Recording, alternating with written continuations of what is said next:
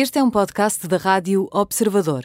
Pode ouvir a rádio também em 98.7 na Grande Lisboa e 98.4 no Grande Porto.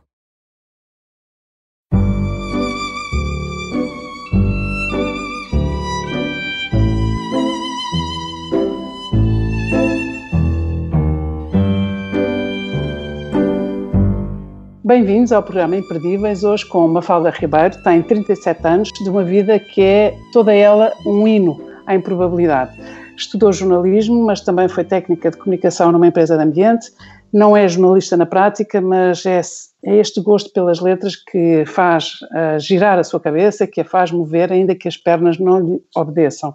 Convive com uma doença rara, congénita, a osteogênese imperfeita, apelidada também de doença dos ossos de vidro, e em toda a sua vida, em 37 anos, fez mais de 100 fraturas e desloca-se em cadeira de rodas desde sempre. Publicou em 2008 o seu primeiro livro, Mafaldices, Crónicas sobre Rodas. É autora, cronista, eh, conferencista, eh, muito interventiva na área da exclusão social e é certificada em Storytelling e Coaching Internacional e é uma oradora motivacional. E é muito mais coisas, mas, mas vamos, vou começar por dar as boas-vindas à Mafalda. Muitos conhecem-na por Mafaldinha. Bem-vinda, Mafalda. Eh, esta conversa era verdadeiramente imperdível. Uh, gostava de saber como é que tem vivido este tempo de confinamento e pandemia, uh, sobretudo porque diz com muito humor e muito amor, certamente, sobre si própria, que vive confinada desde que nasceu. Olá, olha, é um prazer uh, estar aqui a conversar contigo. Acho que nos podemos tratar por tu, não é? Tendo em podemos, com certeza tendo em conta que existe uma amizade desde uh, exatamente o tempo de uma faldices. Uh, estiveste uh, gentilmente e generosamente no meu lançamento em 2008 e nós somos amigas muito, muito antes disso. Um, embora, é, embora nos últimos 5, 6, 7 anos não tenhamos falado. É, não, é, é assim estas coisas, estas coisas, mas que sabes que quando estamos verdadeiramente ligados uh, às vezes estas distâncias físicas e de loucura do dia a dia uh, uh, acabam por pesar menos. Eu acho que é isto que também, que também me liga a, tua, a responder-te àquilo que tu, que tu me perguntaste relativamente a esta história de confinamento.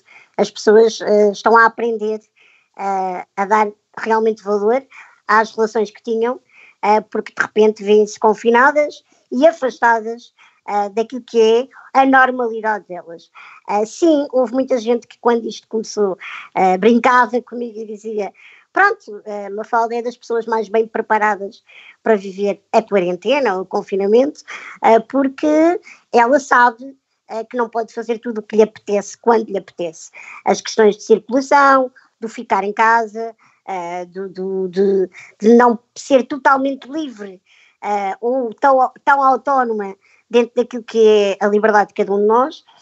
E, e a verdade é que isto para mim era estranho, e, e posso dizer-te que uh, para mim era estranho, não era estar em casa, era estar em casa e não ter dores. Ou seja, uh, porque quando, apesar de eu estar confinada à tal cadeira de rodas há 37 anos, a verdade é que eu tenho uma vida socialmente ativa, a trabalhar, as minhas relações pessoais, e não sou, apesar de viver sozinha e de gostar muito da, da, da minha solidão acompanhada, como eu costumo dizer, não, não, não me chateia de todo uh, estar sozinha e ter que ficar em casa, mas para mim, um, quando eu tenho que parar, é porque sou obrigada a isso. E obrigada é mesmo essa, essa questão de ficar com dores.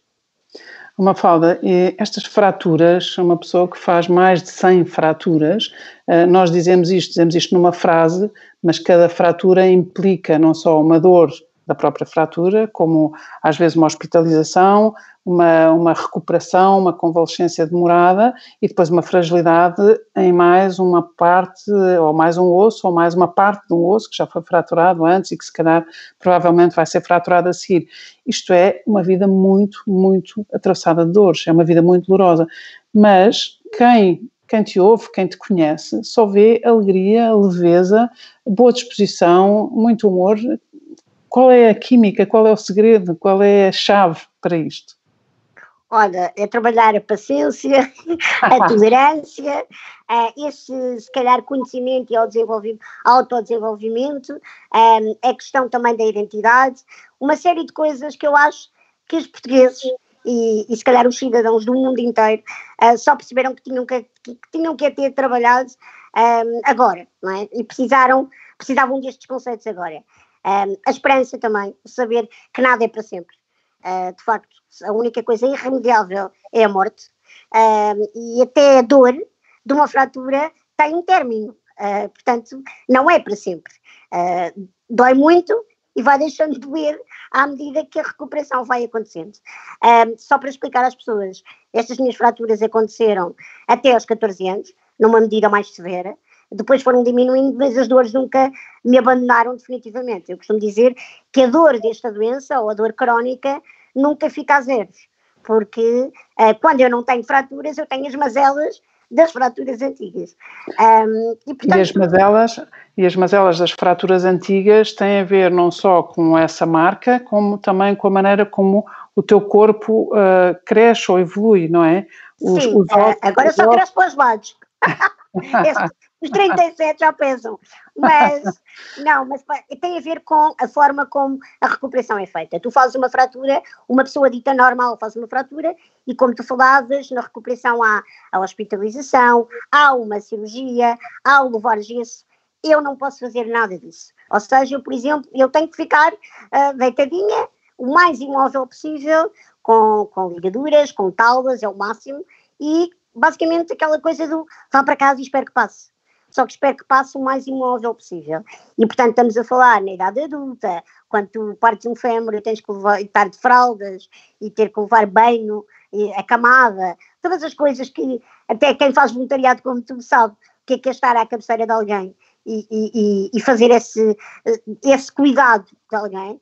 Um, é, é, é, preciso tu, de facto, teres a cabeça muito resolvida. Eu acho que, graças a Deus, toda a gente foi fazendo isso comigo e eu própria quero resolver a minha cabeça primeiro.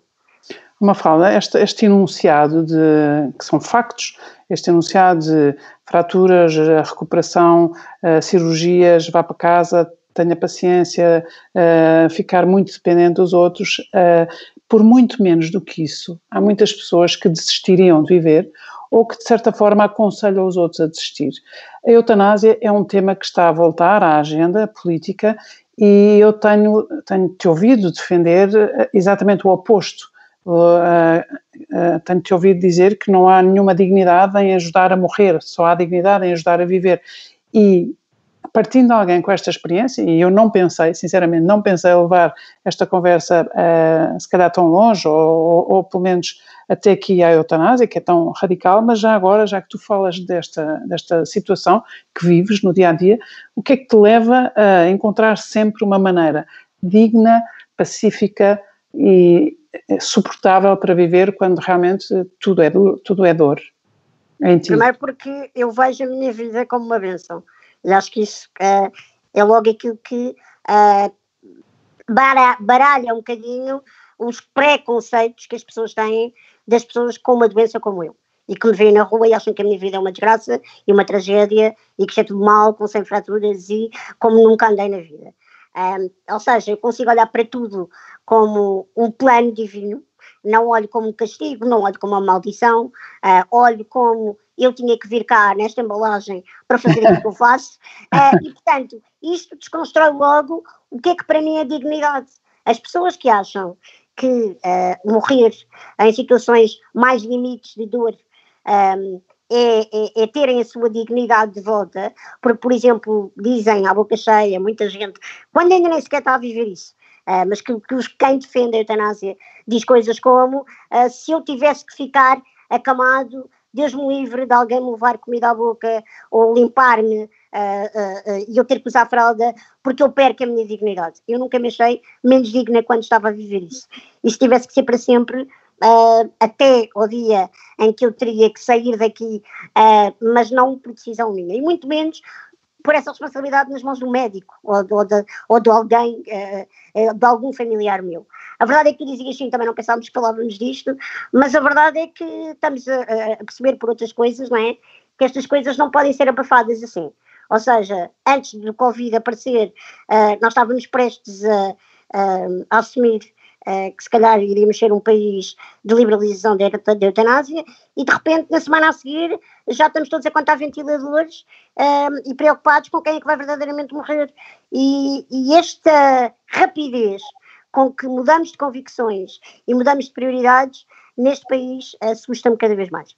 Bom, aí não sei se é uma rapidez com que mudamos, ou fomos todos obrigados, não é? O mundo inteiro foi obrigado a parar e foi obrigado, de facto, a, a olhar para esta realidade dos ventiladores, mas, mas vamos sair do, do plano da, da, da, eutanásia, porque também não é aqui o, o sítio claro. próprio. Um, aqui, uh, estes programas tornam-se imperdíveis pela biografia, pela, pela área de influência, da ação uh, das pessoas que, uh, dos entrevistados, e era, é aí que eu gostava de, de focar, e tem muito a ver com, uh, se calhar, voltar à infância e pensar quem é que, quem foi o teu pai e a tua mãe na tua vida, no sentido em que, que te olharam sempre com tanto amor e te encheram tanto de carinho e de mimos que te fizeram sentir sempre muito amada e muito bonita aos olhos deles, porque qualquer pessoa que te conhece sente que é isso que tu sentes sobre ti própria. Sem vaidade, mas com, com, como se fosse um facto. Eu sou muito mais do que a minha aparência, do que o meu tamanho, do que o facto de estar na cadeira de rodas. Sabes que estes mimos, esta proteção e até este amor uh, dos pais, que eu agradeço muito, e que sei que primeiro eles, depois o resto da família, os meus amigos, esta rede de proteção uh, é aquilo que me construiu e que me constrói ainda hoje, uh, também é um terreno perigoso. Porque isso podia me tornar uma pessoa, se calhar, a achar que era a rainha do pedaço, como eu costumo dizer, e que basicamente tu, tu rapidamente, quando vives dentro de uma minoria, podes passar de coitadinha a super-heroína. E atingires uma certa normalidade dentro da tua anormalidade e até da forma como eu vejo a vida e, e, e na forma como eu estou, é, é, um exercício diário, é uma decisão. Os meus pais, de facto, não tinham livro de instruções, como nenhum bebê traz, né? Uh, e para eles ainda foi mais difícil, porque o simples ato de amar, de cuidar, de dar, de, de, de dar afeto, que é aquilo que tu fazes um bebê, pegas ao colo, aconchegas, mudas a fralda, uh, fazes com que todas as necessidades básicas sejam supridas, os meus pais não me podiam, por simplesmente aliviar-me as dores de umas cólicas, uh, uh, não é? Que aquilo que tu fazes a um recém-nascido, com aqueles movimentos à barriga ou às perninhas, porque eu tinha dores das fraturas antigas, das fraturas que já, que já vinha dentro da barriga da minha mãe. Portanto, imagina o que é para uma mãe querer fazer as coisas básicas, como vestir o baby girl, mudar a fralda, e tinha medo que qualquer passo em falso podia partir e trazer mais dor e mais sofrimento. Portanto, e partia, e na verdade, e, na verdade partia, partia, partia não é? Ou seja, muitas fraturas foram feitas a cuidar amorosamente de ti, não é? Sim, mas sabes que uma coisa que eles me deram, dentro deste amor também, é esta responsabilização.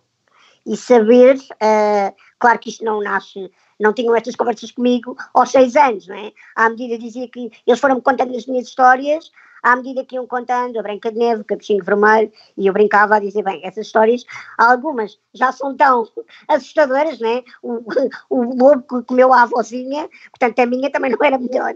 Então no meio, disto, no meio destas histórias que tu vais aprendendo, aliás, a minha, se tu fores pensar nas histórias que contam às crianças uh, quando elas são pequeninas, uh, contos de fadas também têm o seu lado mais uh, maldoso ou, ou de uma maneira mais negra. O que eu acho é que os meus pais souberam inteligentemente, e também lá está, com esta base de amor e de fé um, em mim e naquilo que estava preparado para mim, a trazer-me responsabilidade. Eles ensinaram-me que eu não podia colocar atrás do escudo da vítima só porque aparentemente tinha limitações físicas. E eu acho que é isso. Nós agora estamos a viver esta questão do, do, do racismo e, e, que é tão importante falarmos disto, mas a verdade é que quando há preconceito, uh, é muito importante. Acho que a maior arma, mais do que a sensibilização, do que a inclusão, é a educação. E eu tive uma educação incrível. É uma falda, mas essa é uma, é uma sorte, é um privilégio e é uma grande responsabilidade também, mas tu tens sido vítima de preconceitos porque uh, o olhar dos outros uh, é preconceituoso, uh, o julgamento que fazem, as coisas que dizem, que tu ouves dizerem, como se tu não fosses um ser humano e como se tu não ouvisse o que eles dizem, e, e eu estou a pensar numa crónica, que é a crónica do elevador, nesse teu livro, em que as pessoas têm um diálogo, um diálogo assassino, não é? E pensando que tu não ouves e tu estás a ouvir, e, e, e tu és vítima e tens sido vítima, uh, também de muito preconceito. Como é que tu geres isso, como é que lidas com isso e como é que tu devolves isso de uma forma tão extraordinária que é como se nada te atingisse, mas tudo te toca, mas nada te atinge. Eu acho que é mesmo isso, ou seja, primeiro é ter a verdadeira noção de que eu só posso controlar aquilo que sai da minha vida e não aquilo que entra. E quando entra, uh, ou, ou, quando toca, não é? bate aqui, uh, eu não posso deixar que fique aqui a ruminar. Uh, e, portanto, aquilo que eu faço uh, muitas vezes é, aliás, quase sempre, é quando isso acontece, uh, quando as pessoas me perguntam, eu respondo com educação, até porque fui treinada para perguntar e também sou curiosa. Agora, eu não deixo que juízes de valor alheios definam quem eu sou. E acho que esse é o principal segredo. É, é, é no meio desta rede toda, confiar na tal identidade e acreditar que um, alguém, por mais estranho que lhe pareça ver uma mafalda na rua e tenha muita vontade de perguntar coisas como é de nascença ou uh, ah, coitadinha, uh, aquelas coisas, e já para não falar de coisas muito piores, elas têm esse direito de fazer perguntas. E eu posso responder ou não e respondo sempre. Agora, quando me julgam, eu sei que eu não sou o que elas pensam porque elas não me conhecem. Portanto, elas não podem uh, fazer esse juízo de valor. Uma Mafaldinha, quando tu dizes, tu dizes uns exemplos e dizes para não dizer coisas piores, o que é, que é o pior que se pode ouvir quando se tem uma condição de, de, de deficiência ou de, de, diferença num mundo que vive da imagem e de um suposto perfeccionismo? Olha, é aquilo que aconteceu no, na história do elevador, ou seja, essa conversa durou uh, com, com esta coisa do coitadinha para cá e para lá e acabou com... Uh, cada vez que olho para alguém como, como você, penso sempre para comigo, mais valia que Deus a levasse. Quando um ser humano julga-se uh, na capacidade de poder decidir uh, quem é que cá está e quem não está, uh, isso para mim diz tudo acerca dessa pessoa, não é de mim. Exatamente, e, e, o que essa pessoa dizia, achando, olhando para ti e dizendo mais valia que esta pessoa tivesse morrido do que viver assim, não é? Sem, sem ter a, a sensibilidade de perceber que tu estás a ouvir e que és uma pessoa com, a mesma, com, com, todas as faculdades que, que tem essa mesma pessoa que dizia que se dirigia a ti, eh, falando de, sobre ti para outros, mas na tua presença, eh, de facto é extraordinário que tu sejas capaz de, de não guardar rancor, de, de não, de não, não ter a tentação de, de, de responder ao mesmo nível. Custa-te não responder ao mesmo nível. É Sabes, eu quero acreditar que é ignorância pura. Uh, e, e, a ignorância nós só podemos travá-la com educação. Lá está, não é? Uh, e, e, e, se essa pessoa estiver disponível para me conhecer, para me ouvir, uh, eu tenho todo o gosto em dizer que eu sou anormalmente feliz. e tenho muito gosto em ser. Portanto, acho que quem me conhece sabe disso. e é, é mesmo assim.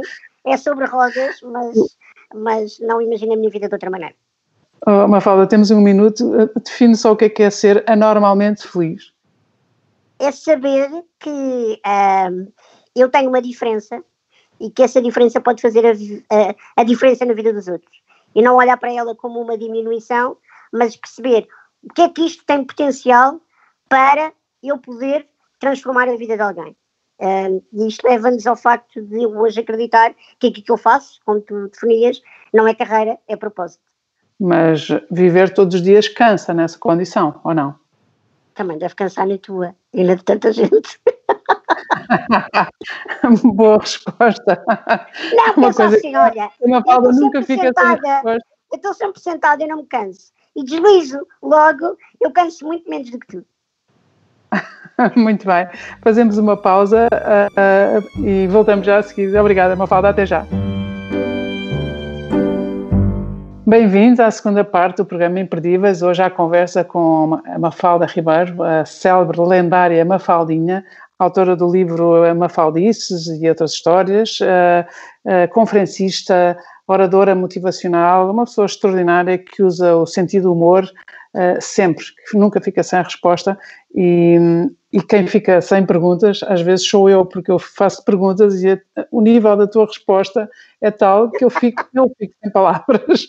E, portanto, há um bocadinho, quando perguntava como é que alguém uh, uh, viver todos os dias cansa, sendo diferente, estando numa cadeira de rodas, tu tens o tamanho de um bebê, não é? Tens o tamanho de uma criança de quê? De 4, 5 anos? Olha, a minha sobrinha está quatro meses e já reparámos a semana passada que ela já está maior que eu. Portanto, é isto.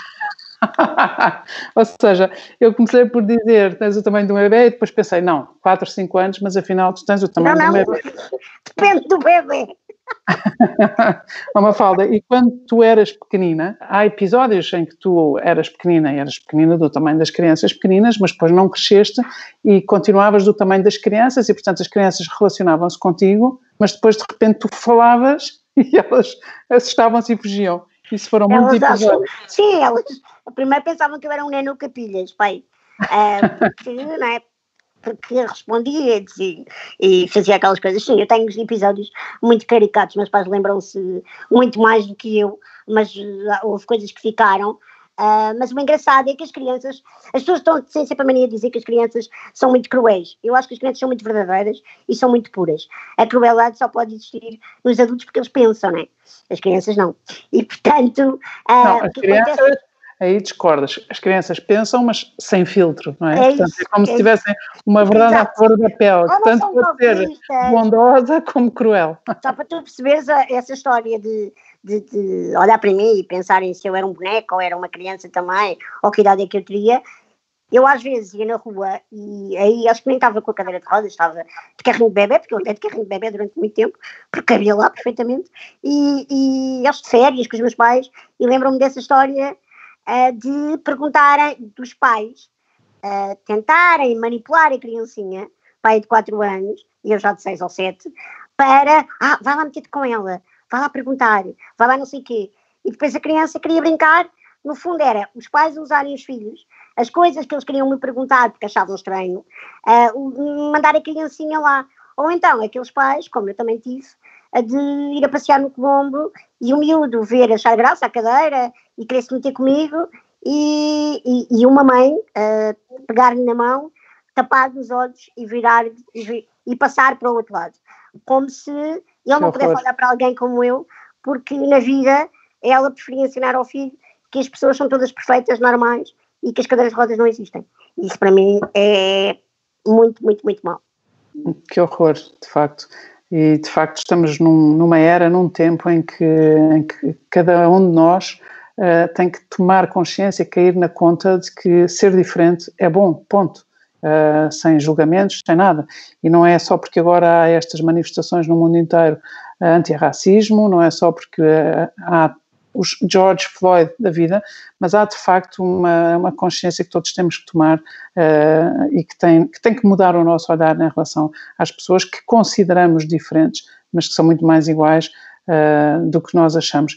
Gostava de, de, ir a esta questão da diferença para saber também, porque tens valorizado muito estas questões da, não é da aceitação e da tolerância da diferença, mas da valorização da diferença. Gostava de te ouvir falar sobre isto, porque não, ninguém quer ser tolerado, as pessoas querem ser amadas e valorizadas exatamente por aquilo que são. Sabes que, que um, eu acredito isto tem mesmo que ver com maneira de estar na vida, com identidade, com a forma como eu acredito como fui planeada e criada e portanto para, para os mais céticos ou para aqueles que acharem lá vem ela a, a falar de religião, não vem falar de religião, vem falar de relacionamento, mas uh, a minha fé e aquilo que eu acredito faz-me confiar e admirar a pessoa de Jesus Cristo. E ele foi o maior psicólogo, o maior líder, o maior coach, o maior professor, o que tu quiseres. E, portanto, mesmo aquelas pessoas que possam até rejeitar esse lado mais divino um, que a religião uh, uh, ensina, uh, é inegável a história dele enquanto homem. E aquilo que aconteceu e aquilo que ele ensinou, ele não ensinou e não pediu para nós tolerarmos uns aos outros, mas disse para amarmos. E isso é uma gaita, porque dá trabalho e é muito chato. Um, mas estas coisas só acontecem, e deste exemplo de George Floyd e, e, eu estou obviamente solidária e acho que é, é preciso sermos uh, mais do que não sermos racistas, é sermos uh, antirracistas, mas depois tudo o que são excessos e todas as, as, as, coisas que estão a acontecer de uma maneira extremista, eu acho que, sabes que comecei, isto começou e eu tinha a tal esperança que não é a esperança oca de vai ficar tudo bem, só porque dizemos, e é bonito ter uma hashtag, mas acreditar plenamente isto, o facto de estarmos todos parados, e não só eu, porque estou na partida, não é? Que estamos todos, de repente, o que é que é isto? Eu não sei, que é estar quieto em casa, mas os meus amigos também estão. Ah, eu estou em casa e vou perder uh, uma semana do mundo. Não, o mundo também está parado, não está acontecendo nada lá fora. E isto que é estranho, e foi estranho para mim nessa ótica, comecei uh, a acreditar mais que vamos sair daqui todos diferentes. E até podemos sair, vai demorar um bocadinho mais. Mas depois quando acontecem essas coisas, tu pensas assim, é pá, não aprendemos nada com isto. Uma falda, mas eh, então no, no, mundo ideal e na, assim numa espécie de, de, ficção, em que é que nós deveríamos acordar diferentes depois desta, desta pandemia, deste confinamento e deste mundo parado ou nesta quietude? Olha, deveríamos tomar bom senso com leite ao pequeno almoço tipo cereais, estás a ver? Bom senso, capacidade, sabedoria, equilíbrio, sabermos nos sentar com o outro e ouvirmos as suas diferenças antes de estarmos aí para as redes sociais, destilar ódio, uh, quando somos piores que eles. Nós, às vezes, estamos a dar uma de moralistas de bancada, como eu digo, não, é? tais, aqueles treinadores de bancada que não percebem nada de futebol, mas vão para lá mandar habitats e nunca na vida andaram atrás de uma bola como eu, por exemplo. Mas a verdade é que nós todos estamos um bocadinho assim. As redes sociais, eu não sou nada contra as redes sociais, eu uso as redes sociais para manifestar, não é para manifestar, é para partilhar, uh, para, para, para trabalhar, uh, e acho que elas devem ser usadas para nós nos servirmos delas e não para nós as servirmos. Percebes a diferença? Ou seja, eu acho que estamos todos um bocadinho out e, e baralhados, lá está, isto baralhões. E de repente há uma coisa que sim tem uma legitimidade e, epá, e nós ignoramos tudo e vale tudo e estão dois mil, estão duas mil pessoas na rua a manifestar-se numa altura que nos pedem distanciamento social, percebes? Então acho que não há consciência e bom senso. E isso eu não achava que podia acontecer. Uh, depois de termos estado tanto tempo em casa parados a pensar na vida. Muito bem. E em relação à bondade, o que é que a bondade, falta bondade no mundo? Eu acho que as pessoas têm que perceber quanto mais. É não, olha, falavas do cansaço, né? Um, a Bíblia usa uma frase que eu gosto muito, de nunca nos devemos cansar de fazer o bem. E eu acredito que a gentileza gera gentileza. E, e é como esta história da felicidade, as pessoas andam à procura da felicidade e, e sentem que uh, só podem, que, que é um destino eu tenho que ter uma série de coisas para depois ser feliz. Uma é. foda, há bocadinho, antes de chegarmos, antes de irmos para o, quando fizemos a pausa, tu dizias eu sou anormalmente feliz. então, eh, agora que falas de, das pessoas e desta, desta busca eterna da felicidade, que é um clássico humano, eu pergunto o que é que é a felicidade para ti? E onde é que tu, onde é, em que categoria é que tu pões a felicidade e que espaço é que ela ocupa no, na tua vida, na tua, no teu pensamento e na tua ação? Ela só, é, eh, ela só é consequente na medida em que eu sou grata todos os dias. E eu acho que às vezes as pessoas precisam de primeiro serem felizes para seguir serem gratas. E é exatamente o contrário. Lá está. Porque uh, tu não podes ser grato como um sentimento.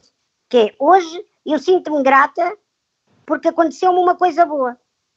Não, tu tens que, mesmo quando te acontecem coisas más, fazer o tal exercício de pá, uh, olhar para o mundo à tua volta e perceber que até aquelas pessoas. Porquê é que nós vamos à África e ficamos completamente. Uh, e olha que eu nunca fui, mas conheço muita gente que fez voluntariado e que tem projetos incríveis, e hoje em dia nós vamos a todo lado com a internet, né? E, e, e vês documentários e vês filmes e pensas, mas como é que aquela gente está sem ter o que comer e está sempre a rir e a dançar e eles estão felizes?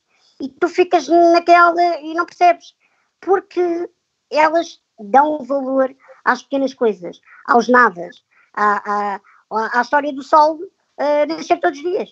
E isso é uma benção. É interessante isso porque quando uma pessoa valoriza as pequenas coisas, depois é capaz de valorizar as grandes. Quando só aposta nos grandes, não consegue eh, nem sequer ver nem, nem, nem agradecer as pequenas, não é? Isto é, parece assim uma espécie de uma lei do, do universo.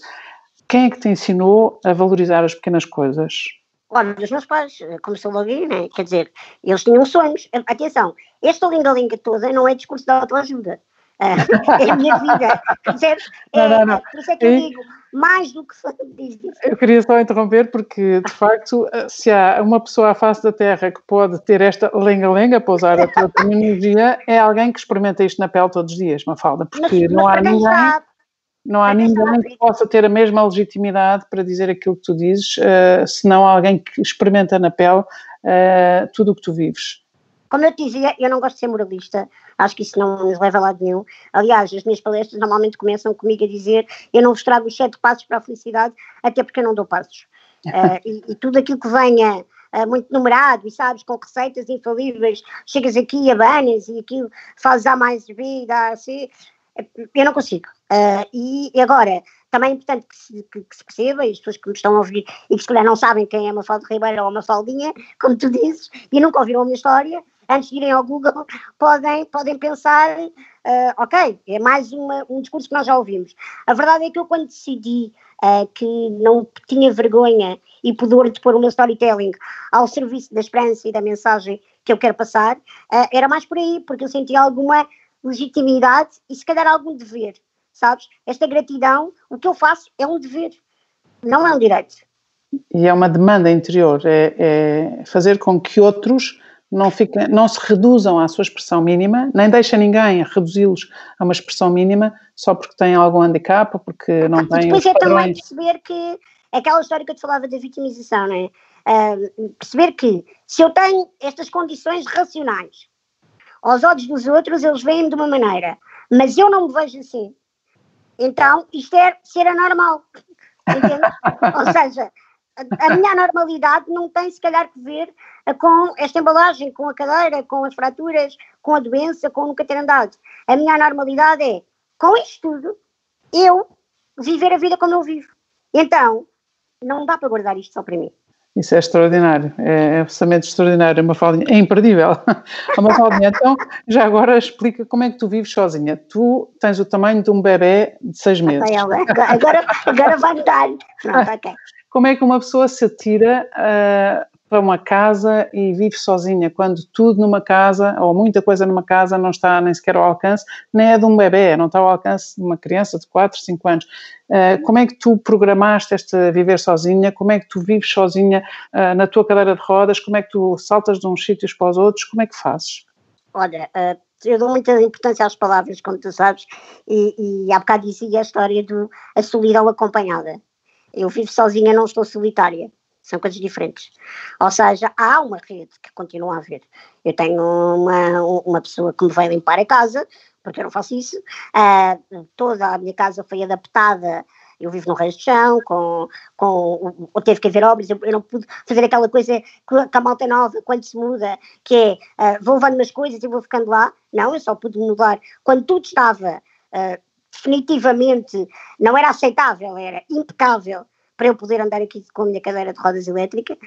E depois continuo a ter a minha noção de família na rede, que é a, a, ajuda quando eu preciso de, de, tomar banho, porque eu antes tomava banho sozinha, mas agora, obviamente, os tais 37 anos, né, a malta começa a engordar e a crescer e para os lados, e também a ter menos força nos membros, porque preciso que se diga, estou numa cadeira de rodas, mas não estou paraplégica, portanto eu não preciso ter um cuidador 24 horas por dia, eu saio da cadeira sozinha, eu vou à casa de banho sozinha, eu deito-me sozinha, eu vou para o sofá sozinha, eu faço o meu pequeno almoço, eu aqueço comida, agora aquelas pequenas coisas, eu não faço comida de panela, né? não, não, não faço refeições, porque os meus braços não, não têm força, porque não têm agilidade, não tenho uh, uh, extensão também, portanto todas aquelas pequenas coisas que se calhar se transformam em grandes, numa pessoa que quer ser uma perfeita dona de casa. Eu nunca quis ser isso.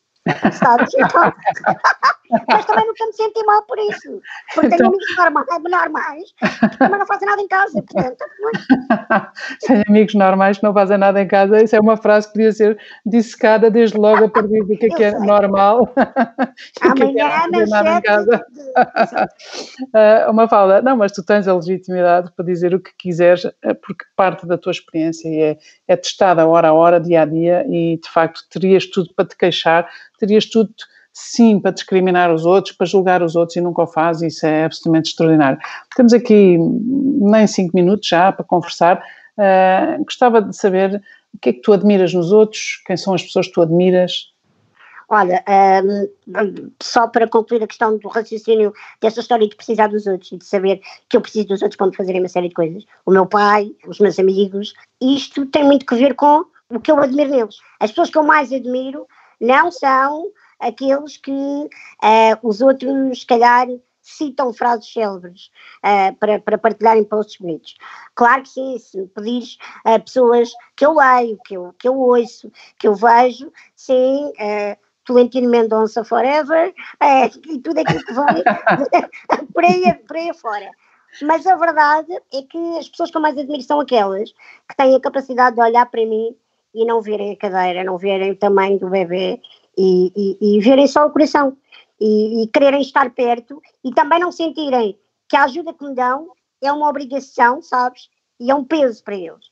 Eu acho que sim, é preciso estar disponível para ser ajudada, mas também eu, eu próprio admiro esta entrega, esta gratuitidade, esta, esta generosidade que as minhas pessoas fazem parecer tudo natural e esquecemos-nos todos disto.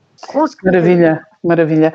Oh, Mafalda, temos três minutos antes de acabar esta, esta nossa conversa e é inevitável falar da tua mãe, da senhora tua mãe, uma grande mulher que morreu há, há uns anos, que te faz uma falta incrível, que tu esperavas um dia que te fosse buscar, porque ela ia-te buscar todos os dias ao, ao teu ao sítio onde tu trabalhavas, naquela empresa de ambiente, e ela um dia deixou de ir, é? Teve um acidente, tanto quanto julgo saber. O que é que aprendeste com a tua mãe? O que é, que é a herança que recebeste da tua mãe? Olha, a melhor herança, aquela que vocês veem todos, é o sorriso. Uh, eu, quanto mais me vejo ao espelho, quanto mais me envelheço, mais me pareço com ela. E é engraçado isto, não é? Nós dizemos sempre, ah, és parecida com o pai ou com a mãe. Se ficas naquela, fui adotada. Tipo, porque não sou parecida com ninguém. Mas agora não dá, tipo, a gargalhada, o sorriso, temos muitas coisas em comum, mas agora sim. A maior herança que ela me deixou é eu ter-me preparado para viver sem ela, o que é quase um paradoxo. Um, a paz que eu senti no meio da tragédia, porque aquilo sim foi uma tragédia, não foi a cadeira. Se me pedires para eu, se eu me posso definir como uma pessoa resiliente, até há nove anos eu dizia-te que não, que eu era normalíssima, dentro da tal normalidade, porque eu sempre me conhecia assim, eu não tive um acidente, eu não tive que começar de novo, mas eu tive que começar de novo a partir da partida dela.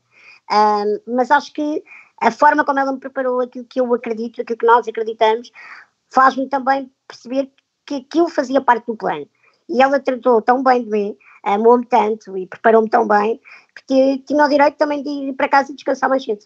E, portanto, é, é a esperança e a certeza do reencontro que me faz continuar cá, uh, para ela se orgulhar de mim e eu não chegar lá e me levar um ralhete. Acho que é mais isso.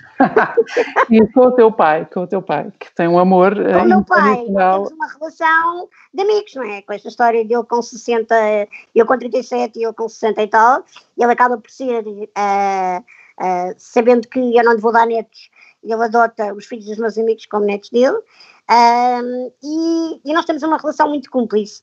O meu pai nisso é mais parecido comigo, no facto de ser destemido, muito, deu-me sempre toda a liberdade com a responsabilidade. Ele sabia que, mais do que me proteger, ele tinha que me dar as ferramentas para um dia eu me safar sem ele. Um, e acho que isso está a acontecer e estamos a fazer um bom trabalho de equipa. É muito bonito isso que dizes e, sobretudo, tu continuas a ser a menina do seu pai, a menina do papai, e a andar ao colo do pai, não é? Portanto, é verdade, tu, é verdade. Tu, tu passaste a vida inteira ao colo do teu pai. uma falda, é uma conversa muito bonita, uma conversa muito comovente, muito inspiradora e, sobretudo, muito transformadora. As pessoas conhecem-te, eh, eu diria que a maior parte das pessoas que nos ouvem te conhecem, te ouvem e ninguém se cansa de te conhecer e de te ouvir e Mas que não é, seja, as pessoas reconhecem a minha voz de desenho animado. Elas podem não saber com quem é que tu estás a conversar, mas já ouvi aquela voz. É isso. E essa voz de desenho animado, como tu dizes, alguma vez te trouxe algum embaraço? Não, eu, eu houve uma altura que, que pensava, ah, gostava mesmo era de cantar, sou desafinadíssima e tenho muitos amigos músicos. Mas a verdade é que percebi que até a voz de desenho animado eu podia fazer dobragens e já fiz. E olha que é muito giro. Muito bem. Eh, realmente, sempre para a frente, a vida é para a frente e, e, neste movimento perpétuo que é, que é a tua marca. Muito obrigada, Mafalda, muitas felicidades. Obrigada eu. Um grande beijinho. E, e obrigada, obrigada.